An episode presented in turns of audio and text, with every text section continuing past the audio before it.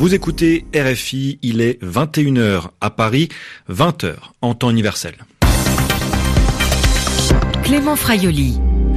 Bonsoir, soyez les bienvenus dans cette nouvelle édition du journal en français facile.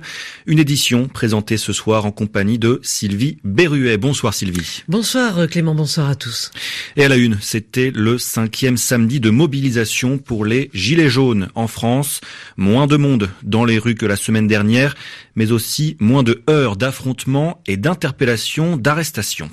Les Autrichiens manifestaient eux aussi ce samedi à Vienne, la capitale. L'opposition dénonçait pacifiquement un an d'alliance entre la droite et l'extrême droite dans le pays. En fin de journal, Yvan Amar nous expliquera un mot dans l'actualité. Aujourd'hui, un Fox et fake news. Le journal. Le journal. En français facile.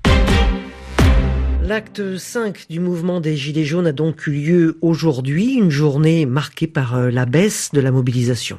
Ils étaient 66 000 à manifester dans toute la France selon les derniers chiffres du ministère de l'Intérieur contre 126 000 la semaine dernière à la même heure. Cette journée de manifestation se déroulait dans un contexte particulier, marqué par les annonces d'Emmanuel Macron en début de semaine, mais aussi par l'attentat de Strasbourg mardi. À Paris, la mobilisation a rassemblé moins de 3000 personnes. Ils étaient 10 000 il y a une semaine. Nicolas Falaise a rencontré plusieurs gilets jaunes venus de régions pour manifester dans la capitale. Jérémy est arrivé tôt ce samedi. Le jeune intérimaire a l'impression d'avoir raté le rendez-vous de la semaine dernière car il avait alors été interpellé dès son arrivée à Paris. Cette fois-ci, Jérémy est parvenu au pied de l'Arc de Triomphe où seules quelques dizaines de gilets jaunes affrontent le vent glacial. Je pense que même si le mouvement euh, s'essouffle. Le moindre, à moindre petite chose, les, les, gens remettront leur gilet jaune et reviendront manifester. On laissera plus rien passer, quoi. Le slogan Macron démission, bientôt suivi d'une Marseillaise. Nous sommes à présent devant l'Opéra Garnier à Paris où plusieurs centaines de gilets jaunes sont rassemblés dans le calme face à un impressionnant dispositif policier. Ici comme sur les Champs-Élysées, beaucoup de commerces sont restés fermés, leurs vitrines protégées par de grands panneaux de bois, une conséquence des scènes de pillage qui ont eu lieu samedi dernier et que déplore Anthony. C'est son quatrième samedi de manifestation à Paris. À chaque manifestation, maintenant, il y a des dégradations. Effectivement, ça peut nuire au mouvement, mais les citoyens ont bien compris qu'il y avait une différence entre le citoyen en colère et, les casseurs. Ce qui est dommage, c'est que les forces de l'ordre font pas trop le, distinguo entre les deux. On chope plus, facilement le gilet jaune parce qu'il court moins vite. Euh, c'est dommage qu'on s'en prenne pas aux bonnes personnes. Comme la plupart des gilets jaunes présents à Paris ce samedi, Anthony estime que les gestes annoncés par Emmanuel Macron en début de semaine sont loin de répondre aux attentes du mouvement.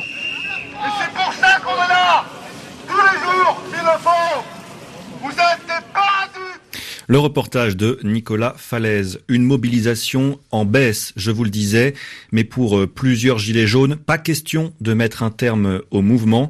Edith a 68 ans, elle est retraitée et participait à la manifestation de Bordeaux aujourd'hui. Elle explique euh, ses motivations pour continuer à se mobiliser. Je suis retraitée, j'ai travaillé toute ma vie, j'ai élevé mes enfants, j'ai 685 euros de retraite. Et avec ça, j'ai un appartement, j'ai les charges que tous les gens ont, hein, les factures payées, tout sorti. Il me reste 40 euros par mois. 40 euros, monsieur. Moi, je mange le matin, je mange pas le midi, je mange le soir. Je saute un repas. Je ne peux pas continuer à vivre de cette manière. Je suis là parce que voilà, euh, j'ai envie de manifester avec les autres et soutenir les gens aussi qui sont comme moi dans cette misère, hein, parce que c'est une misère, c'est pas on survit, on survit, on vit pas. On veut quelque chose, on veut des résultats. On veut pas que des miettes, euh, des petites miettes. On veut des résultats. C'est ça qui me motive pour tenir. Que mon quotidien soit un petit peu plus agréable euh, qu'il l'est actuellement, tout simplement. Des propos recueillis à Bordeaux par Pierre Olivier, Bordeaux où 4500 gilets jaunes ont défilé. Des incidents ont euh, opposé forces de l'ordre et manifestants. 27 personnes ont été placées en garde à vue. Globalement, les manifestations se sont déroulées plus calmement que la semaine dernière. À Paris, on compte pour le moment 157 interpellations, arrestations, dont 104 gardes à vue et 7 blessés légers. C'est bien moins que les chiffres records de la semaine dernière. À l'issue de cette journée de mobilisation, le ministre de l'Intérieur, Christophe Castaner, a appelé sur Twitter à la libération des ronds-points. Le dialogue doit maintenant rassembler l'ensemble de ceux qui veulent transformer la France, a également déclaré le ministre. Des manifestations également en Autriche aujourd'hui. Ils étaient plusieurs milliers dans les rues de Vienne, la capitale. 17 000 selon la police, 50 000 d'après les organisateurs. Les opposants fêtaient à leur manière le premier anniversaire du gouvernement. Le 18 décembre dernier, en effet, la coalition, l'alliance entre les conservateurs et l'extrême droite était investie après des élections législatives anticipées. Depuis, les polémiques et les réformes controversées critiquées n'ont pas manqué et les opposants ne les ont pas oubliés.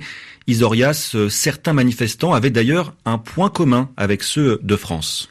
Parmi les milliers de manifestants, certains ont opté pour le sifflet, D'autres pour le gilet jaune, c'est le cas de Mathias Koderhold.